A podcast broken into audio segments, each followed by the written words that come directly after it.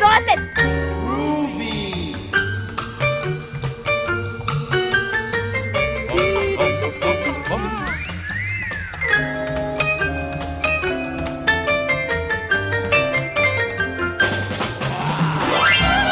Bonsoir, François Strossard, la belle équipe et nos spectateurs du studio 105 vous souhaitent une... Avec des sourires, des rêves et la santé. Et oui, au menu de ce premier numéro des Papous 2018, samedi soir oblige, une histoire dédiée et puis nous embarquerons sur le bateau d'Odile Conseil. Si je vous dis ici qu'avec Thor et Yerdal, j'ai franchi l'océan sur un radeau à voile, si je vous dis qu'avec Bombard sur un Zodiac, j'ai vaincu l'Atlantique en lisant du Mauriac, hmm. n'en croyez pas un mot, je vous monte un bateau. Ensuite, la feuille de route de Patrick Beignet pour Hervé Letellier et Lucas Fournier. Le coup de sang de Jean-Bernard Pouy contre les jeans avec trou et le DLA trilingue d'Eva Almassi pour les experts Sophie Divry, Jacques Vallée et Patrice Delbourg. Il est détendu, l'auteur, et l'échange un peu macaronique du départ me va droit au cœur parce que je capte Grasshopper. et en, en tant qu'amoureux du football, je sais que Grasshopper, c'est une équipe suisse ah et c'est les sauterelles. Ah bah, nous sommes ensemble jusqu'à 21h. Merci de votre fidélité. Merci de nous suivre en podcast. Si vous vivez une autre vie que celle de la radio le samedi soir, vous êtes tous les bienvenus, quelles que soient vos habitudes d'écoute. Certains, on le sait, ils nous le disent, courent avec nous. D'autres nagent, faire des longueurs de piscine avec des papous dans la tête et dans les oreilles. Alors là, chapeau bas. C'est samedi, c'est Papou, on se lance avec une histoire de samedi soir qui mêlerait clin d'œil et pastiche. L'année commence avec quel samedi soir, Lucas Fournier? Elle va commencer avec Jean d'Ormesson. Waouh Le samedi du dictionnaire de Jean d'Ormesson. Oui. Et d'abord, je voudrais vous souhaiter à tous et à toutes, et à vous Françoise, une année merveilleuse, avec beaucoup de joie, beaucoup d'amour bien sûr, vous savez, et je le sais encore un peu mieux que vous, n'est-ce pas La vie est trop courte pour qu'on soit mélancolique.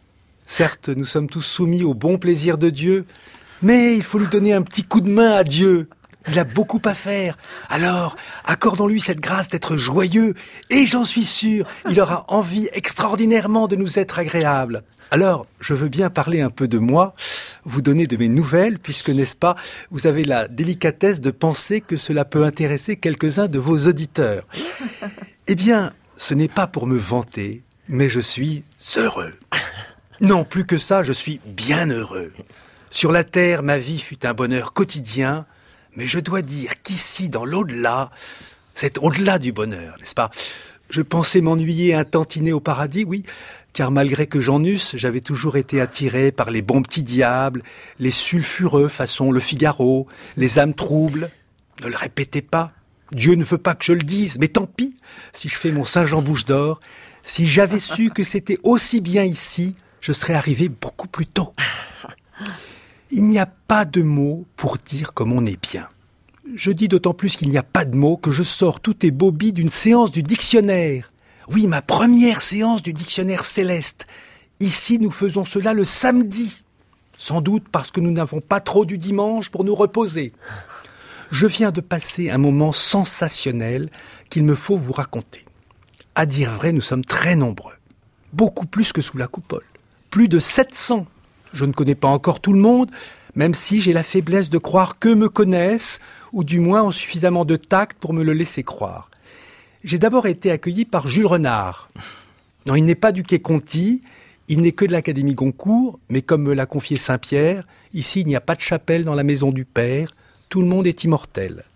Donc, Jules Renard est venu vers moi et m'a dit en s'inclinant quelque chose que je n'ai pas vraiment compris. J'aime beaucoup vos livres, car on en voit très facilement les défauts. Je l'ai remercié sans bouder mon plaisir, car, comme le fait remarquer La Rochefoucauld, le refus des louanges et le désir d'être honoré deux fois. Chateaubriand m'a embrassé comme du bon pain, Hugo m'a serré la main avec un regard malicieux, celui d'un amateur de femmes rencontrant un être de son acabit. Je pourrais ainsi continuer pendant une éternité. Moi, je peux me permettre de laisser du temps au temps, alors que vous, mon Dieu. Et j'en viens, n'est-ce pas, à cette séance du dictionnaire. J'étais, n'est-ce pas, dans cette situation un peu intimidante du petit chose ou du grand môle. arrivant dans la nouvelle école. Et comme le disent les jeunes d'aujourd'hui, je ne voulais pas me louper. Voltaire, La Bruyère, Renan, ils étaient tous là, résolus à me tester, et je crois que je m'en suis tiré avec brio. Il y a des moments où la modestie doit céder devant la vérité. J'ai éprouvé une exaltation, comment dire, aussi intense que celle que j'avais ressentie l'été de mes quinze ans quand au château de Saint-Fargeau, ma cousine Camille m'avait fait lire les métamorphoses d'Ovide. Il faut dire que pour mon premier samedi du dictionnaire, j'ai bénéficié d'un petit coup de main, ou de doigt, je pense à la fresque de la Sixtine, de Dieu. En vérité, oui, je crois que Dieu m'a à la bonne. Sinon, comment expliquer autrement que le premier mot qui me soit échu fut le mot rocker Je ne dis point rocker comme aux échecs, mais bien rocker, adepte du rock'n'roll. Vous l'auriez deviné, à Paris j'étais déjà le plus rock'n'roll de l'académie, alors ici pensez donc auprès de François Mauriac ou d'Henri de Régnier. Un silence de velours s'est fait dans le grand salon de l'Académie divine. J'ai dit à mes honorables collègues, la définition, la voilà. J'ai levé le bras et à mon signal, Johnny Hallyday est entré. Le premier moment de stupeur passé, une fièvre joyeuse nous a tous saisis. Oh, il fallait voir Marguerite Yourcenar danser le rock avec Alfred de Musset ou Paul Valéry se rouler par terre. Nous avons fini, Johnny et moi, sous les ovations. Et puis, c'est pas, une femme est apparue. Elle avait à la fois la douceur ineffable de ma chère maman et le charme véhément de toutes les femmes magnifiques que j'ai pu aimer sur la terre. Elle s'est approchée de moi et à la stupéfaction générale, dont la mienne, elle m'a longuement embrassé. J'étais au-delà du paradis. Je me suis tourné vers Victor Hugo en demandant Qui est-ce? Et il m'a regardé avec un bon sourire. Mais Jean, c'est Dieu, voyons. Bon ah. Dieu, mais c'est bien sûr. Dieu est une femme, mais ne le répétez pas.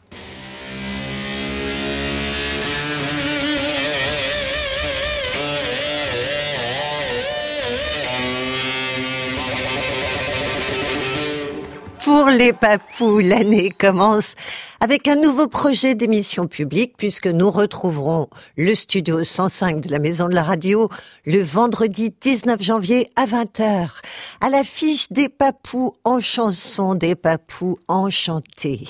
La chanson en fil rouge de cette soirée de jeux, de vos jeux préférés, de 20h à 22h30, une première avec moi, le 19 janvier, Serge Joncourt, Odile Conseil, Patrice Caumont, Violaine Schwartz, Patrick Beignet, Eva Almassi, Lucas Fournier, Jacques Jouet, Jeanne Carillon, Patrice Delbourg et Gabriel Godard au piano. Certains chanteront, d'autres pas ou pas tout à fait suspense.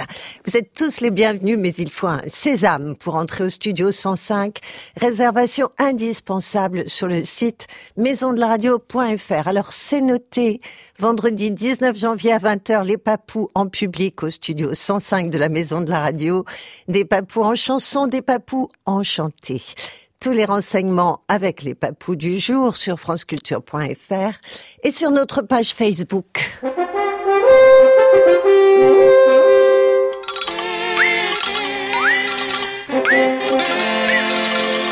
Poursuit les samedis du dictionnaire, le nôtre, pas celui de Jean Do.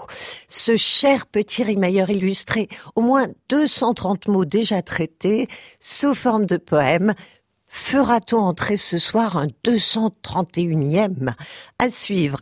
La rédactrice c'est Odile Conseil et je lui ai offert à Odile de choisir elle-même son mot à définir. Choisir un mot, c'est révéler beaucoup de soi-même et c'est bien qu'il y ait la personnalité de chacun dans ce dico en vers de la langue française. Votre choix, Odile, vous mène où? Me mène sur la mer et vers les bateaux. Ben voilà, depuis qu'elle fait un festival au Havre, un peu obsessionnel, j'en conviens. Ne jure plus que par la mer et les marins quand même. Et sur les bateaux, il y a toujours des marins. Alors vous savez, vous allez être contrôlé par Jacques Vallée, qui est un très très bon contrôleur. Donc euh, Jacques Vallée, vous allez chercher le mot bateau dans notre dictionnaire de référence, dont je ne nommerai pas la marque. Je, vais mettre ma casquette de marin. Absolument. Ah, pour plaire à Odile, il faut avoir un petit peu au moins le pied, en tout cas. Un défaut de la pour ça, il a quand même un air de vieux capitaine. Ça, y est, j'ai bateau. Vous êtes au bateau. Alors le bateau dans mon dictionnaire est important, je crois. Oui, il fait une bonne colonne. Une bonne colonne. Et chez Odile Une bonne colonne. Oui, traité oh, de quelle façon En alexandrin ou environ. Il n'y a, pas forcément la césure à l'hémistiche, c'est ça Si, si, la plupart du temps quand même. Si, si, si, si, si, si, vous verrez. Bon, en alexandrin. Oui, très bien. Parfait, on écoute. J'avais d'abord pensé vous le faire en chantant. Quand on navigue dans son bateau, c'était patent. Sauf quand on a le mahal de mer. Là, on fait beaucoup moins le fier. Mais ça ne collait pas. Je trouvais ça bateau pour évoquer cargo, paquebots ou vaisseaux, toutes embarcations partout fendant les flots, emportant des pirates, des touristes, des godasses, des frigos. Le bateau va sur l'eau, c'est une chose acquise. Mais il s'envole parfois quand une jolie brise, et puis aussi deux foils, en font un hydroptère mono ou multicoque, qui laisse loin derrière boutres, barques et barcasses, barges, péniches et yoles, sans parler des chaloupes ni citer les gondoles. Comment vais-je me tirer de cette foutue galère s'il faut ici que tous je vous les énumère? Le méthanier, le tanker, le porte-conteneur, rarement paré de voile, plus souvent à vapeur, le cuirassé, la corvette, le porte-avions, qui sur les mers transportent les marins à pompon, le pétrolier, le chimiquier ou le vraquier, qui ont très peu à voir avec le sardinier, le chalutier, le baleinier ou le morutier, le langoustier, le haranguier, le beau lyncheur, certes pas toujours beau, mais utile aux pêcheurs. Oh, la rime est magnifique, non, Patrice Delbourg bah, il, est, il est sous le charme, il vous regarde, il s'éloigne de, son micro. Pardon C'est une rime de premier choix. Très fraîche. Je trouve, hein, fraîche, voilà, c'est le mot. N'allez surtout pas croire que nous avons fini, car ce mot, le bateau, a bien d'autres se marient. Il se mouche sur la Seine au fil des monuments. Pour se garer au port, il pilote vaillamment. Si la lumière brille au sommet de son mât, c'est qu'il est bateau phare, mais c'était autrefois. Si on le met au lit, c'est pour voguer en rêve, mais jamais il ne vous mènera sur la grève. Le petit vous habille de dessous en coton, mais le petit navire, c'est une boîte de thon. Quand il va au lavoir, c'est pour causer peinture, il peut tout aussi bien qualifier l'encolure. Si je vous dis ici qu'avec Thor et Yerdal, j'ai franchi l'océan sur un radeau à voile, si je vous dis qu'avec Bombard sur un zodiaque, j'ai vaincu l'Atlantique en lisant du Mauriac, hmm. n'en croyez pas un mot, je vous monte un bateau. Cela est très différent de monter en bateau. Et je précise enfin, en note additionnelle, l'autre bateau qui vole, c'est une caravelle. C'est bien, moi je crois qu'elle a vraiment fait le tour du bateau. C'est quoi le bateau lit Le bateau qu'on met dans son lit Non, un lit bateau. Un lit bateau. Ah, oui, c'est un lit qui est fermé de partout, non? Qui peut, oui, ou qui peut avoir une forme vaguement comme. C'est un euh, hommage à aussi. Voilà. Ah oui, voilà. Oui, bien sûr. Ah oui. bien sûr. C'est même ce qu'il fallait dire en premier. Alors, Jacques Vallée, vous avez l'air un peu soucieux. Je sais pas, vous étiez sous le charme de dire le conseil. Donc, vous n'avez pas trop regardé le dictionnaire, c'est ça? Si, la liste des noms qui remplacent bateau était déjà euh, bien fournie, mais il y en avait d'autres, euh, barge, bac, euh, haranguier, langoustier.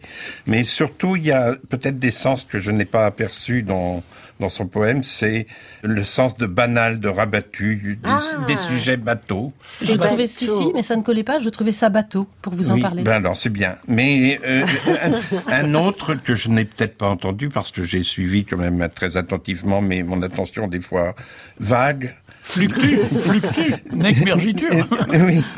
Et donc, euh, c'est le bateau des trottoirs. Ah, les oui, exact, oui. Ah, oui. Le bateau de rue, oui. Hum. Ben, sur, euh, sur les trottoirs, c'est des places où on ne peut pas se garer. C'est où on passe devant, les portes cochères. Oui, il y a on n'a pas le droit de se garer. C'est où le trottoir... Euh... Je connaissais pas le terme. Si, si. si. plus bas, le trottoir est plus bas, cet endroit-là, oui. Oui, oui. Ah. Voilà. Donc, de... pourquoi avez-vous négligé ça, Odile? Pour moi, le bateau, c'est l'eau, c'est la mer, c'est la liberté. Ça ne peut pas finir misérablement sur un trottoir. Mais il y a le caniveau. il y a, oui, il y a le caniveau oui. dans le bateau. J'arrête de vous embêter. C'est parfait et je n'ai pas de citation. La Il n'y a aucune citation sur le bateau? Non. Bah ça, c'est incroyable. Alors, on met au voix, on fait rentrer le bateau de Dile Conseil dans notre petit rimailleur Ouais, ah bah oui. Ouais, oui, ouais, oui, Clémentine. Oui.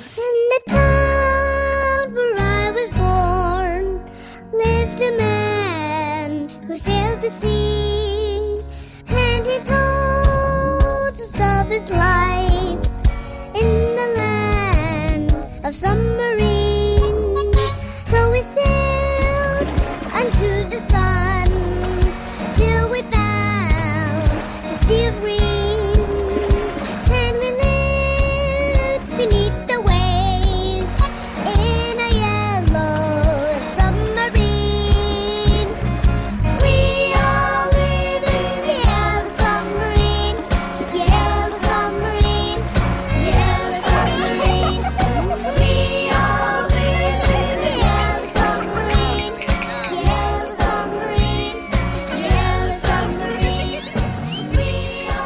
Carrie Brandon qui s'attaquait au sous-marin jaune des Beatles.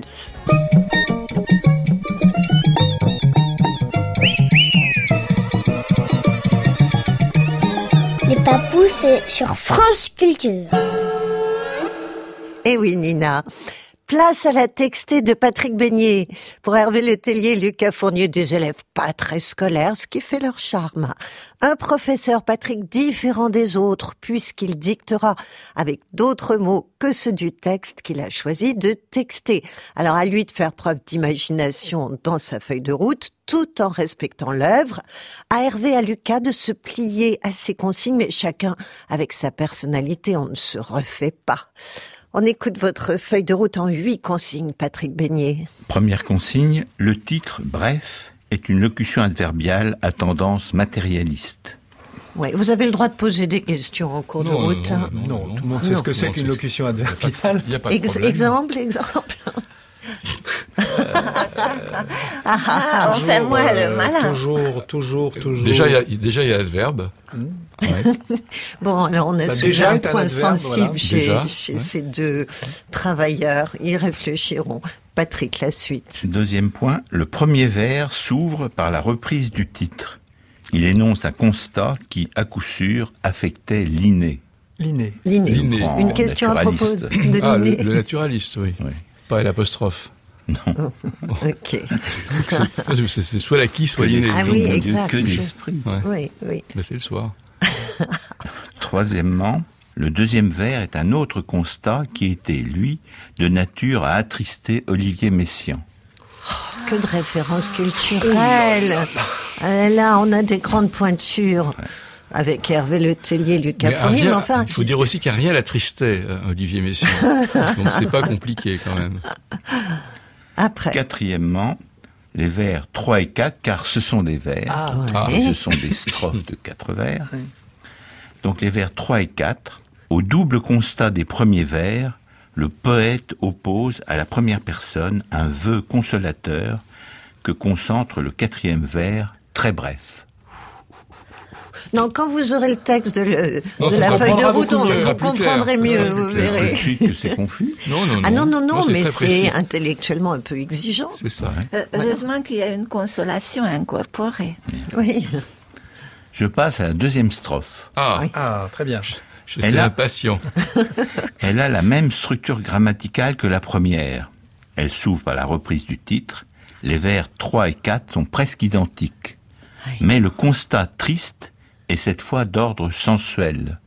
Ça concerne les deux premiers vers de cette strophe. La sensualité, vous connaissez Hervé Non, pas du tout. En revanche, les vers 3 et 4 expriment un souhait de permanence anti-héraclitéen. Ah oui, Ah oui, c'est beaucoup plus clair. ah oui tout de suite. euh, ouais. Très bien. Ça va Oui, oui. Oui. Il n'y a plus qu'une strophe. C'était un ami d'Olivier Messiaen. Héraclite, hein, c'est ça, oui. ami d'enfance. La troisième et dernière strophe a toujours la même structure. Là, je vous ai facilité la tâche. Les deux premiers vers de cette troisième strophe généralisent un peu abusivement et de façon lacrymale un constat sur la misère affective du genre humain. Ça a l'air très beau, en tout cas. C'est très beau. C'est ça. déjà très beau comme ça. Oui, oui, Je mais pense que c'est oui. même pas la peine de à une. De l'abîmer, On oui. peut quand même aller jusqu'au bout de, de ma textée. Et à ce constat que je viens d'énoncer, les vers 3 et 4 de cette dernière strophe opposent un vif désir de faire baisser le nombre de divorces. Ah, ça c'est concret. Oui, oui. Ah, c'est la première oui. fois qu'il y a un truc concret. On peut peut-être s'appuyer dessus pour faire le reste d'ailleurs. Mais attention à la textée, on ne triche pas, on se laisse guider par ce que vous inspire la feuille Ouais. de route. hein. Patrick, donc c'est fini pour vous. Est-ce que vous avez une question, Oui. Lucas? S'agit-il de vers qui riment? Ce sont des vers qui riment et d'esprit tout à fait classique. Ah, voilà une Très question bien. intelligente. Très bien. On ne demandera pas à Hervé d'en ajouter une. Non, j'a- J'allais demander la rythmique, mais j'ai peur qu'ils disent Alexandra ou quelqu'un on serait coincé. Il vaut mieux être Il prudent. vaut mieux être prudent comme ça. Eh bien, on vous retrouve tout à l'heure.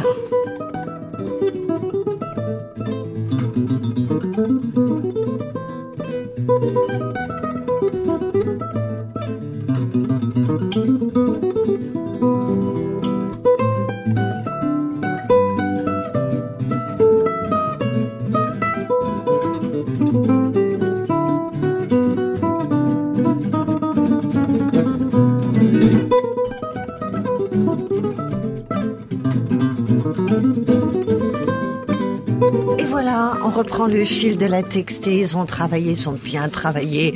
Hervé Le toujours très concentré. Lucas Fournier, écrivant sans cesse, parce que les idées lui viennent très vite. Et Patrick Beignet au repos, puisque c'est lui qui avait écrit la feuille de route. Donc on va la réécouter, cette feuille de route, mais consigne par consigne, on va écouter le résultat. D'abord le titre, donc. Oui. Le titre bref est une locution adverbiale à tendance matérialiste. Alors c'est quoi Hervé Le Tellier Mi-figue, mi-raisin. Oui. C'est c'est une locution adverbiale, oui. Oui, je crois bien, oui. je crois. C'était la Lucas- première difficulté, Mais de oui. savoir ce que c'est qu'une locution On s'était adverbiale. interrogé tout à l'heure, oui. Lucas, cas, chemin faisant. Oui. Ouais. Euh, en, tout, Lucas Fournier. en tout dernier ressort. Ça aussi, c'en est une. Oui, ils sont très forts sur la locution adverbiale. C'est le ressort qui est matériel. Hein. Oui, oui, oui. Très bien. Patrick Beignet, on plonge dans les consignes. Le premier vers s'ouvre par la reprise du titre. Il énonce un constat qui, à coup sûr, affectait Linné, L'inné en le un seul mot. hein. botaniste. hein, oui. Euh, Suédois. Hein. Suédois. Hervé. Mi-figue, mi-raisin. Jean n'aimait pas trop Berthe. Alors, mi-figue, mi-raisin, ça affecte forcément l'inné, parce que le mélange de deux euh, fruits aussi différents l'un de l'autre, euh, un botaniste ne peut être que choqué par le- la chose. Ah, très bien. Donc, mi-raisin, Jean n'aimait pas trop Berthe. Les- le choix des prénoms est très bien aussi. je Il est important. Il est important. N'aimait pas trop blette. Berthe. Berthe. Berthe. Comme la fille de Madame Bovary. Voilà. Oui. Lucas. Moi, j'ai fait simple. En tout dernier ressort, la fleur perd ses pétales. Oh. Bah, on est dans la c'est botanique. beau, C'est beau, oui. Mais vraiment au tout dernier ressort. hein. Ah oui, justement. Est-ce que l'un des deux, Patrick, Ah, se rapproche? Lucas euh, est en plein dedans, si Ah bon? dire. Ah oui. Il a tout compris. Bravo, Lucas. On va voir s'il il a suivi aussi après. Le deuxième vers est un autre constat qui était, lui, de nature à attrister Olivier Messiaen. Ah, alors ça, c'était un très beau sujet, pas facile. Hervé. Et Berthe, pas trop Jean. Mi-violon, mi-crin-crin. Ah, c'est joli, ça. Elle l'aime pas non plus, quoi. Ah, On non. se demande ce qu'ils font ensemble. Bah, voilà. Eh oui, c'est une question, Lucas Fournier. Et le vieil organiste se trompe de pédale. Et là, Olivier Messiaen pleure. Ah oui. Ouais. Il est toujours très proche. Il rend justice à Messiaen, mais on ne peut pas dire que- qu'il construise un poème. Oui, il n'y a pas encore le souffle. Non. Ouais. Bon, on va voir si le souffle. Patrick Beignet. Pour les vers 3 et 4, au double constat des premiers vers, le poète oppose à la première personne un vœu consolateur que concentre le quatrième vers, très bref. Donc Hervé Letellier et Berthe n'aiment pas Jean et réciproquement, Hmm. mais, mais, Je dis qu'avec le temps, toute herbe devient verte. On verrait bien. ça peut s'arranger, donc il y a de l'espoir. Lucas Fournier. Mais je veux vous offrir un espoir pour encore retendre vos ressorts. Là. On devient très technique, c'est le titre du poème en tout dernier ressort. Retendre vos ressorts. Ouais, C'est bon. beau. Non, c'est beau. métaphore de, on ne sait pas trop quoi, mais c'est une C'est un guide pratique pour le montage d'une commode, Oui. non Patrick. On passe à la deuxième strophe qui a la même structure grammaticale que la première, c'est-à-dire qu'elle s'ouvre par la reprise du titre et que les vers 3 et 4 sont presque identiques. Mais le constat triste est cette fois d'ordre sensuel aux deux premiers vers. Ah, Hervé Letellier, on vous attend sur la sensualité. Vous avez dit que vous maîtrisiez le sujet. À fond. Alors, par contre, je, je vois que j'ai fait une toute petite erreur, mais très légère. j'ai- J'ai pas repris le titre. Ils ne purent plus se sentir au bout d'un mois. Berthe détestait Jean qui le lui rendait bien. Donc ça ne s'arrange pas du tout. Eh ben non. Ah. Ça ne peut pas s'arranger. euh. C'est impossible. C'était très sensuel. Ah bah, il y a sentir. hein. On ne peut pas sentir. euh, C'est très sensuel. C'est olfactif même. Lucas Fournier, vous qui retendez vos ressorts? Justement, vous allez comprendre. En tout dernier ressort, bien des chairs s'amollissent et les goûts des gâteaux au palais s'affadissent. Oh là là. Ouais, Qu'est-ce que c'est triste.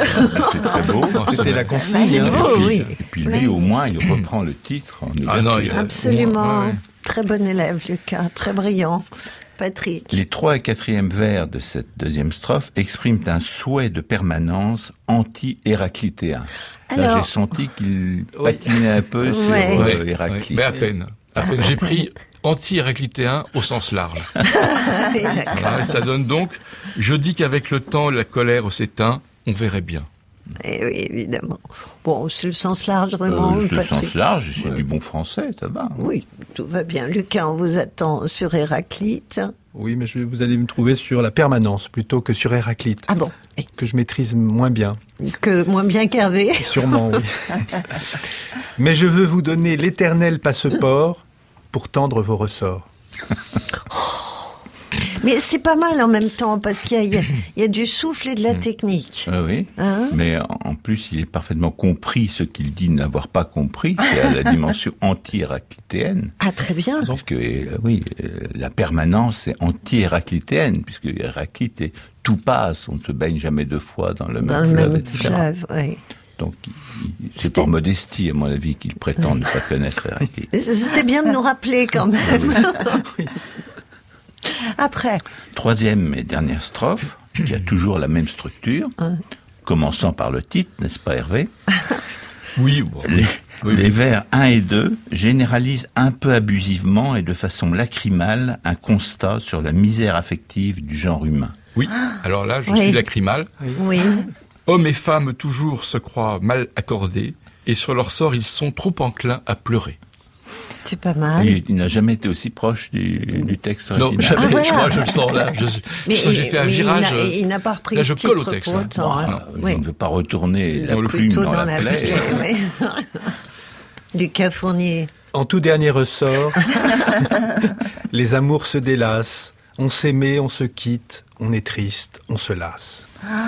Oh, ça, c'est ce qu'il y a de plus beau dans son poème, non Non, le reste était très beau aussi, mais bon, comme Hervé, il a parfaitement dans l'esprit. Il faut croire que ma définition était particulièrement claire. Voilà, c'est bien, c'est gentil. Alors ensuite. Il reste deux derniers vers. Oui. À ce constat, les deux derniers vers opposent un vif désir de faire baisser le nombre de divorces. Alors, oui. Alors j'ai la réponse. J'ai la réponse. Si tu n'es pas avec le conjoint que tu aimes, aime celui avec qui tu es. On dirait de l'Héraclite. Ou euh, Stills Crosby Nash Young. C'est bien, c'est bien. Lucas Fournier. Oui, pour ne pas souffrir et libérer votre âme, tuez donc votre femme. Ah, c'est plus radical. Ah, ça fait baisser le nombre des divorces. C'est plus italien. Ouais. Le monde se divise en deux, quoi, très clairement. On réécouterait très volontiers vos textes, oui. Hervé Letellier. Donc mi-fugue, mi-raisin. Oui. Mi-figue, tu avais dit. mi Ça, c'était mi-fugue, c'était l'émission de Bertrand. Eh oui, ah, bah, c'est lapsus, c'est explique cela. Bertrand. Mi-figue, mi-raisin. Mi-figue, mi-raisin. Jean n'aimait pas trop Berthe, et Berthe pas trop Jean, mi-violon, mi-crin-crin. Je dis qu'avec le temps, toute herbe devient verte, on verrait bien.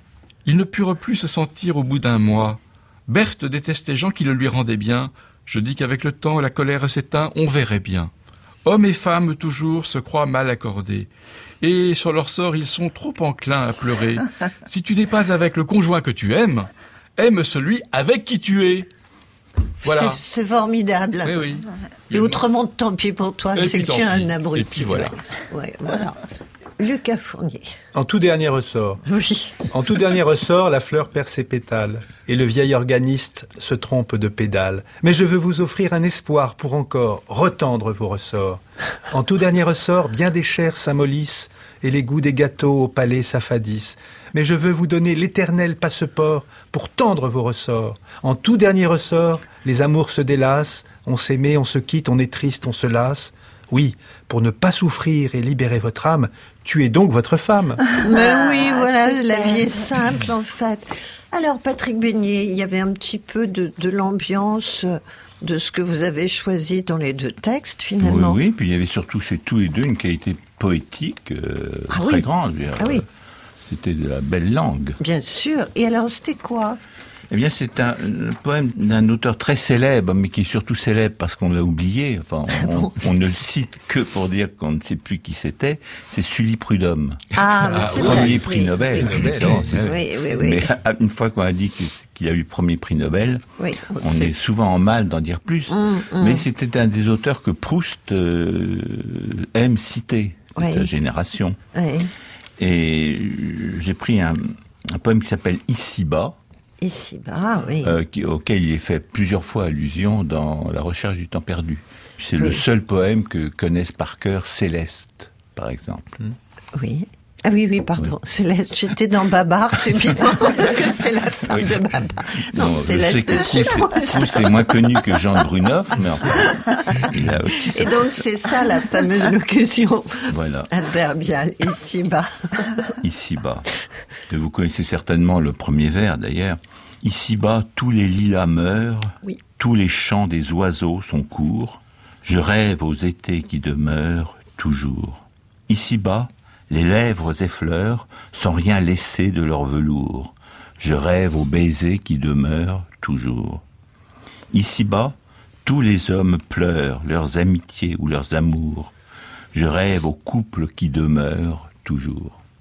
C'est un beau poème, c'est magnifique. C'était ah, bien de nous le remettre en mémoire. Je trouve aussi, ça élève un peu le niveau. Oui, ah absolument. Oui, vous avez noté que la, chute, c'est moins sanglant que la version que chez Lucas, oui. Oui, oui, absolument. Et puis on sent passer les ressorts de Lucas quand même dans le texte. on sent, on sent le vieux canapé, oui, avec les ressorts qui sortent. L'amour, l'amour, l'amour, toujours le vieux discours. Soit divin, soit humain, il aime le barata. Jusque dans les WC, j'en peux plus par pitié. Faudrait changer de disque, entreprise à haut risque.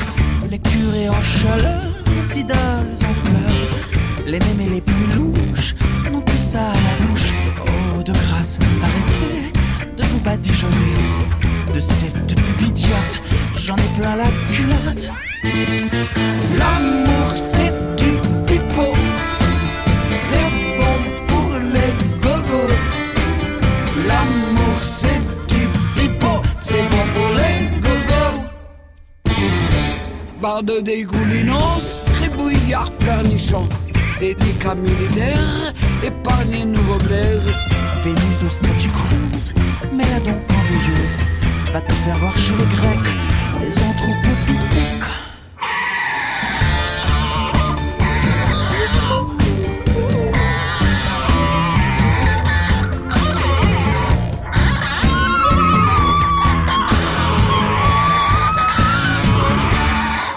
Brigitte Fontaine et M.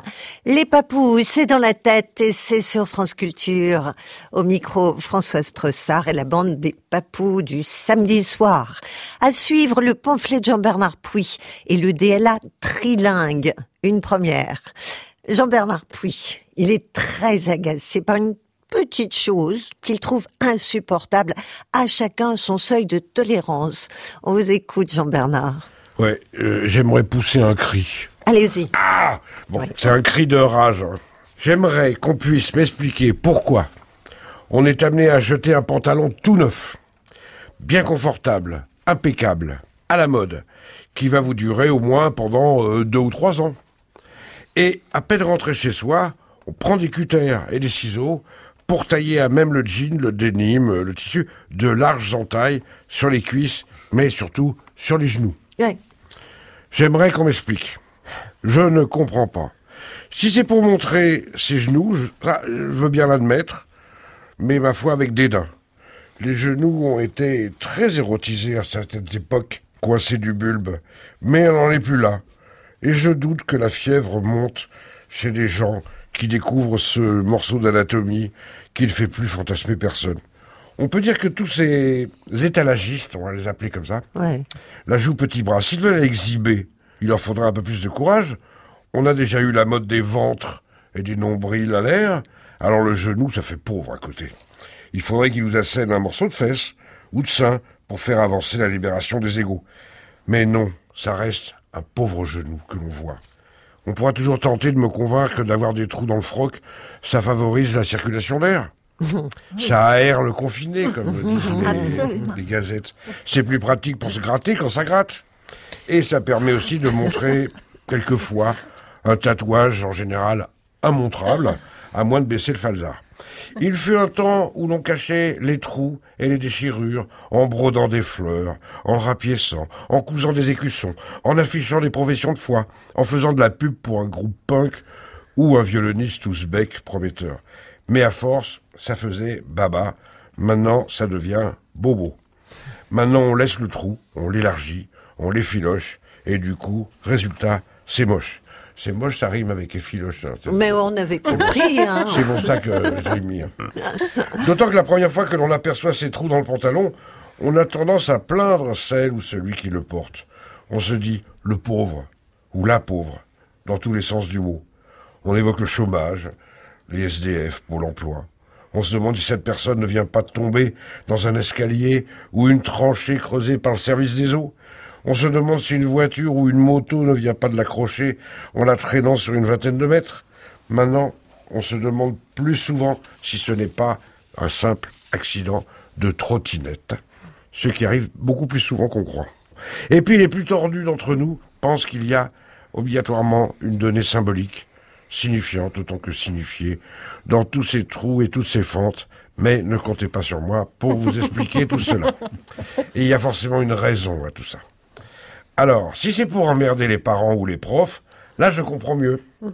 Mais bon, c'est un peu pauvre. Il vaudrait mieux faire des études, devenir un artiste minimal ou conceptuel, entrer à l'Oulipo, faire de la politique ou devenir un ennemi public numéro un, abat les trous dans les pantalons. Non, mais ce qui est bien quand t'as des trous euh, dans ton pantalon, c'est que tu peux euh, éteindre ton linge avec des pinces à linge et puis sortir avec le pantalon avec les petites culottes et les chaussettes qui sèchent en même temps et du coup aller prendre le soleil et en même temps étendre ta lessive. Ça, c'est une super idée.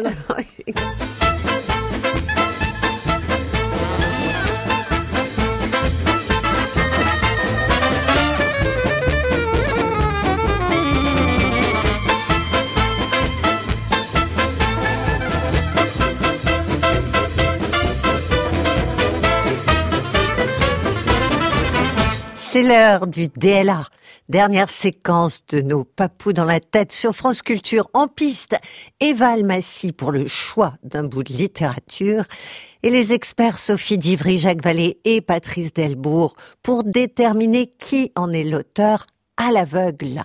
Et attention, pas au petit bonheur la chance, mais en réfléchissant à l'époque d'écriture hostile à la langue d'écriture, bref, en s'interrogeant sur tout ce qui fait la patte d'un écrivain. Pour une deuxième chance, Eva a préparé une liste de trois noms. C'est le premier DLA de l'année. Il sera forcément particulier. Eva Almassi, on vous écoute. How do you call a seagull in English?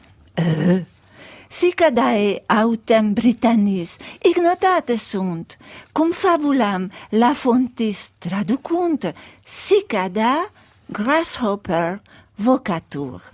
This is nonsense. Optime, quia grasshoppers locustae sunt. Nous étions assez fiers d'échanger un anglais incertain contre un latin macaronique, mais je dois dire que grâce à ce capotinage pédantesque qui exigeait une continue attention de l'esprit, nous fîmes de très grands progrès dans ces deux langues, car nous voulions nous étonner l'un l'autre, le grand moteur de la jeunesse, c'est la vanité.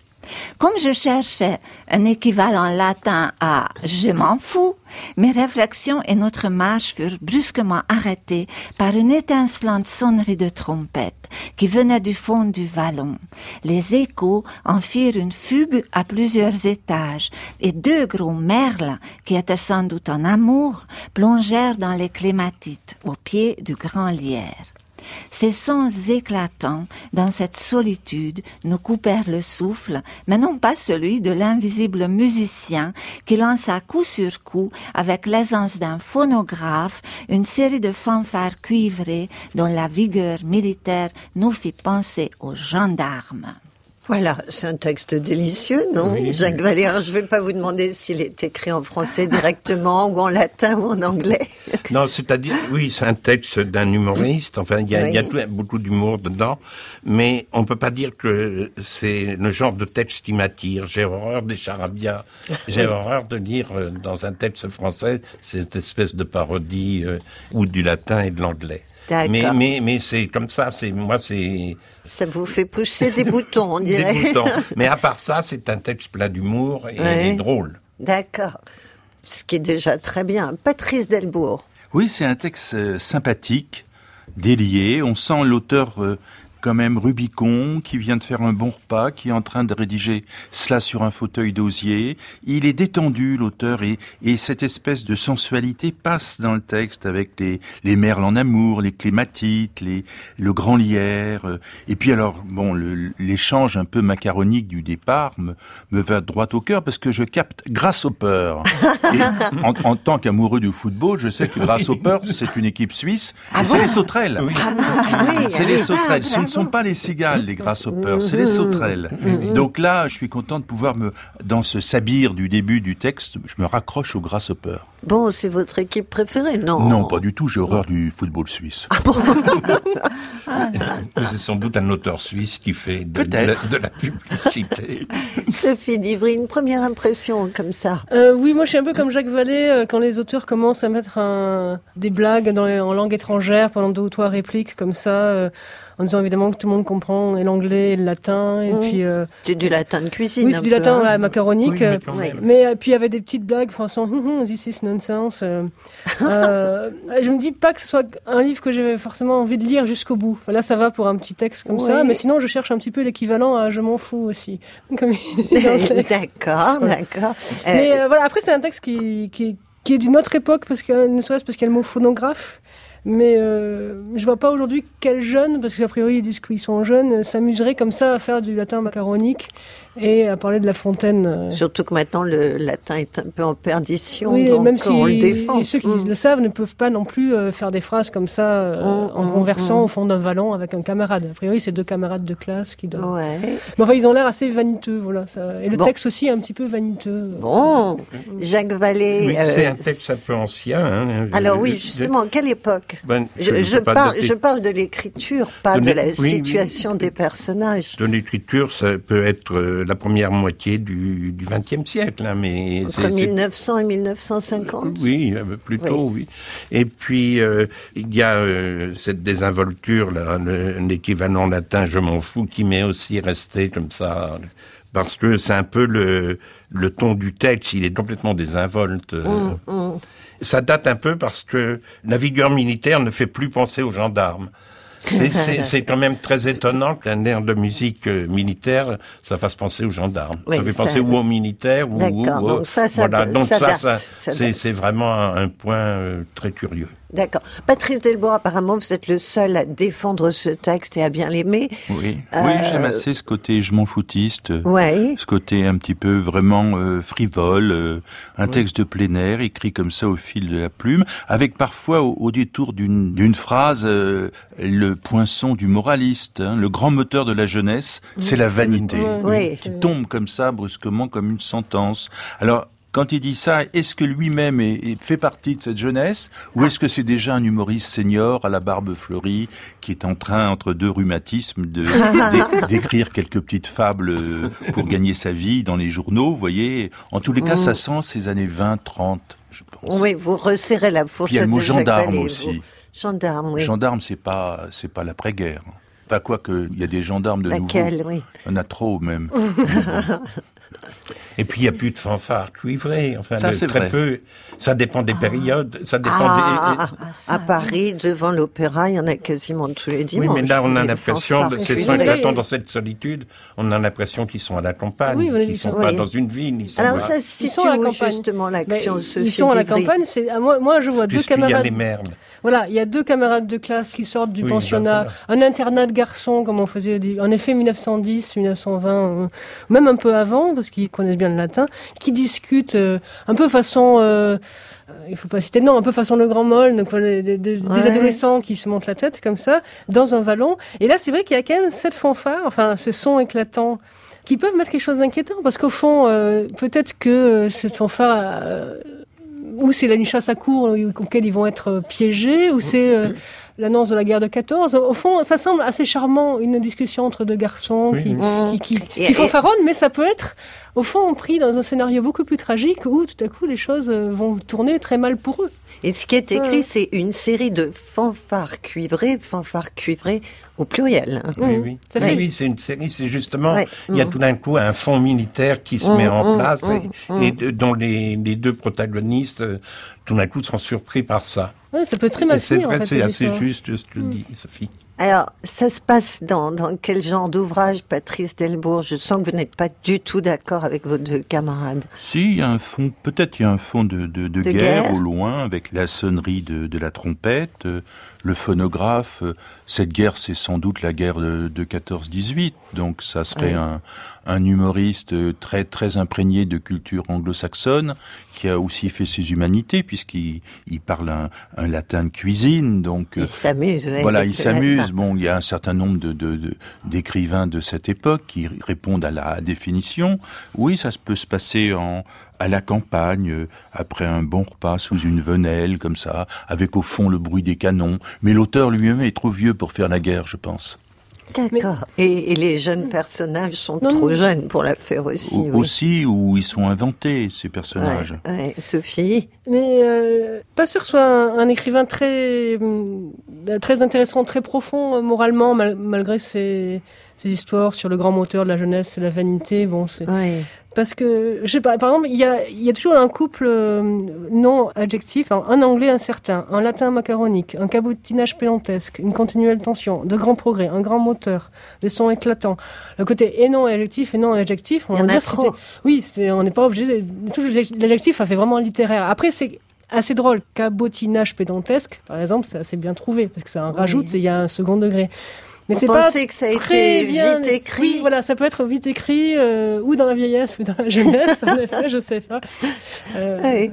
Vous aimez bien Jacques Vallée, ça? Il y a beaucoup trop de grands et de gros.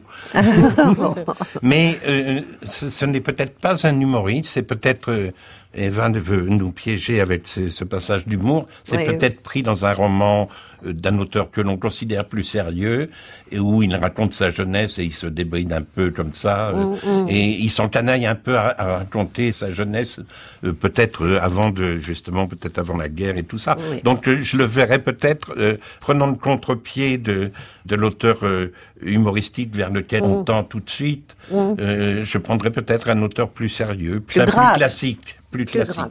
On va réécouter ce texte, Val Massy. How do you call a seagull in English? Euh, cicadae autem Britannis ignotate sunt, cum fabulam la fontis traducunt, cicada grasshopper vocatur. This is nonsense. Optime, quia grasshoppers locustae sunt? Nous étions assez fiers d'échanger un anglais incertain contre un latin macaronique, mais je dois dire que grâce à ce cabotinage pédantesque qui exigeait une continuelle tension de l'esprit, nous fîmes de très grands progrès dans ces deux langues, car nous voulions nous étonner l'un l'autre, le grand moteur de la jeunesse, c'est la vanité. Comme je cherchais un équivalent latin à je m'en fous, mes réflexions et notre marche furent brusquement arrêtées par une étincelante sonnerie de trompette qui venait du fond du vallon. Les échos en firent une fugue à plusieurs étages et deux gros merles qui étaient sans doute en amour plongèrent dans les clématites au pied du grand lierre. Ces sons éclatants dans cette solitude nous coupèrent le souffle, mais non pas celui de l'invisible musicien qui lança coup sur coup, avec l'aisance d'un phonographe, une série de fanfares cuivrées dont la vigueur militaire nous fit penser aux gendarmes. Bon, il y a un mot quand même qui date euh, tout ça, c'est le mot phonographe, non, Patrice Delvaux C'est quelle sûr. année Oh, le phonographe, c'est Edison. C'est Charles Cros et Edison, donc c'est 1880. Mais c'est aussi, c'est aussi 1880, Brassens. d'accord. Ah bah c'est aussi Ah bah, Brassens. ah oui, plus près de nous, c'est Brassens. C'est bien Brassens. sûr. Mais scientifiquement, ça, ça peut dater le texte, effectivement, dans les années 20, 30. D'accord. Est-ce que c'est une nouvelle au fond? Vous, voyez ce genre de choses durer sur 300 pages ou plutôt pas? Non, ça peut être une nouvelle, ça peut être un, un fabliau, quelque chose euh, publié dans les revues de l'époque, pour permettre à l'auteur un peu de gagner sa vie. Bon, ça, ça se faisait beaucoup, un petit peu ces petits bleus qu'on envoyait aux rédactions des journaux. Donc Mhm. moi, je, là, je vois un texte assez court, peut-être deux feuillets, deux feuillets et demi. Tchekhov a écrit comme ça pour les Bien journaux, sûr. mais enfin, je ne vais Mais- pas dire que, Ah non, là, je que l'hypothèse russe est Je, mets- recevable. je mettrais l'hypothèse russe de côté.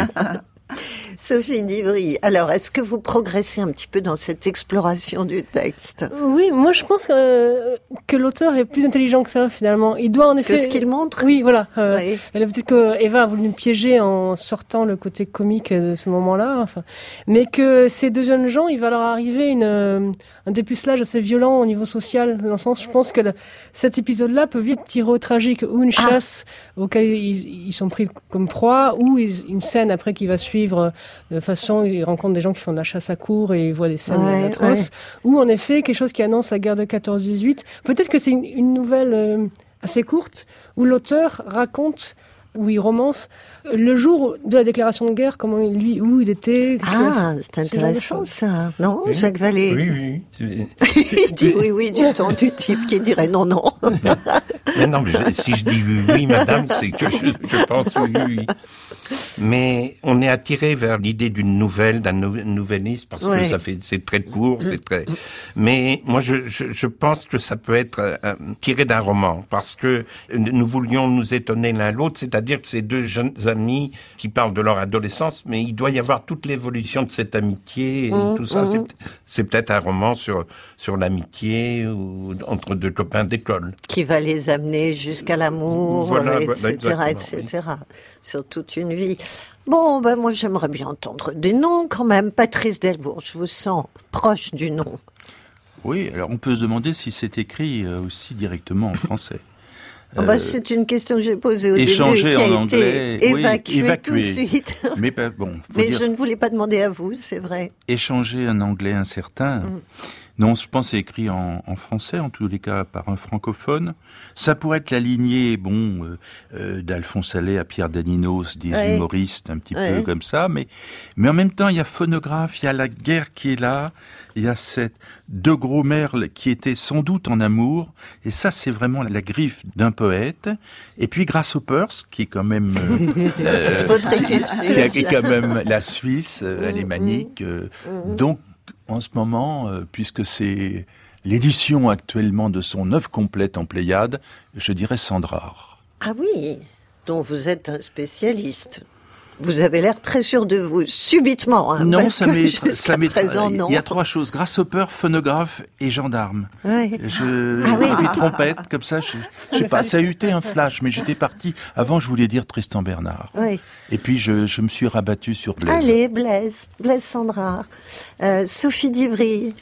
Euh, moi, je vais rester sur ma, ma première idée donc, que j'ai évoquée tout à l'heure. Euh, je vais dire euh, Alain Fournier. Ah en, oui. en- oui, en tirant sur ce côté euh, l'amitié entre les deux jeunes gens, Ouais. euh, cette époque-là. Une amitié qui pourrait être aussi euh, homosexuelle éventuellement. Mais euh. ce serait dans le Grand Môle Non, non, pas du tout, dans Non, autre chose. Mais je sais pas dans il, quoi. il en a pas écrit tant que ça, Alain Ah, Fournier. oui, hein. peut-être. Parce que sinon, il y aurait du Marcel Aimé, un Alphonse Allais, mais Ah je non, sens non, mais je veux quelque pas chose vous de- contrarier. Je hein. sens quelque chose de plus, euh, plus profond que ça. Donc, je sais pas, ou voilà, des, des, des, des Allez, chutes. Alain Fournier. Bonne cote. Jacques Vallée. Ben moi, j'ai été euh, au départ vers les humoristes, vers euh, Marcel Aimé, Boris Vian, Allais, mais j'ai abandonné cette piste pour Mm. un roman plus sérieux. Je pense Mm. que ça peut être tiré ou de Martin Dugard ou d'André Gide. Et je dirais André Gide, parce qu'il faut Mm. choisir.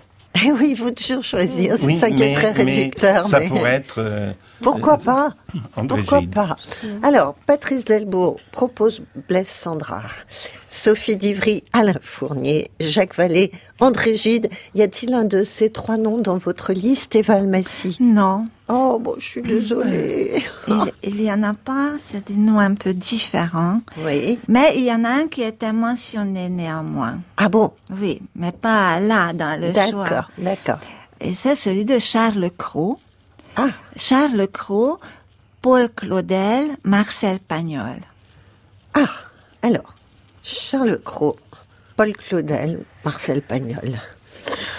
Eh bien, eh bien, voilà matière à réflexion. Alors, désolé pour Blaise Sandrard, Patrice Oui, Delbourg. mais il n'était pas loin, oui.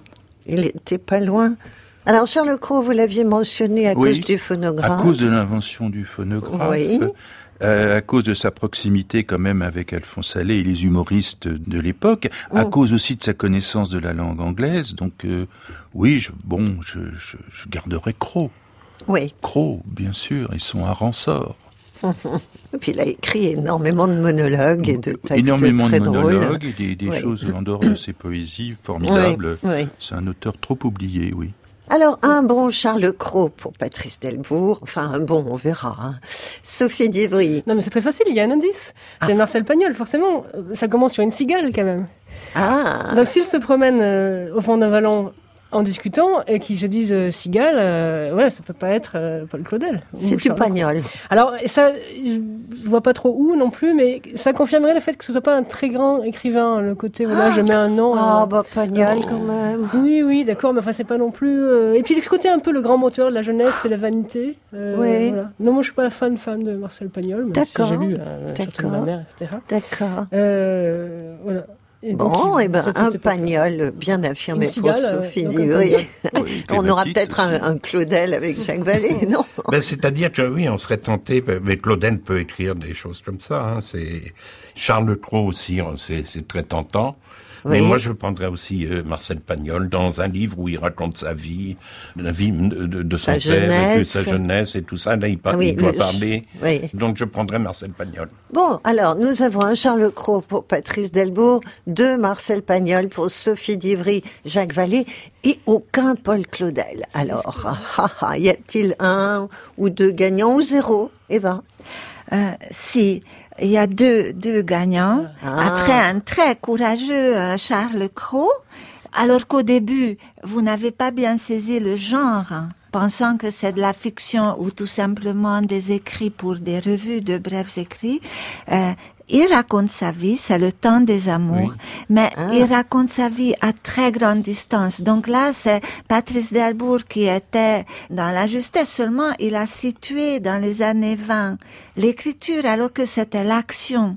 Mm. Seulement Compagnol ressent les mêmes choses en mm. écrivant, en se remémorant sa jeunesse 40 ans plus tard, quand même, ah. en 62. Ah Donc, aucun de vous n'a dissocié écriture et, et là où ça se action. passait. Oui, oui. Mais après, il l'a pas publié du tout parce qu'il avait assez de sous avec le cinéma, tout ça, et le, il a, il a pas publié et c'est resté un inédit jusqu'à sa mort en 74.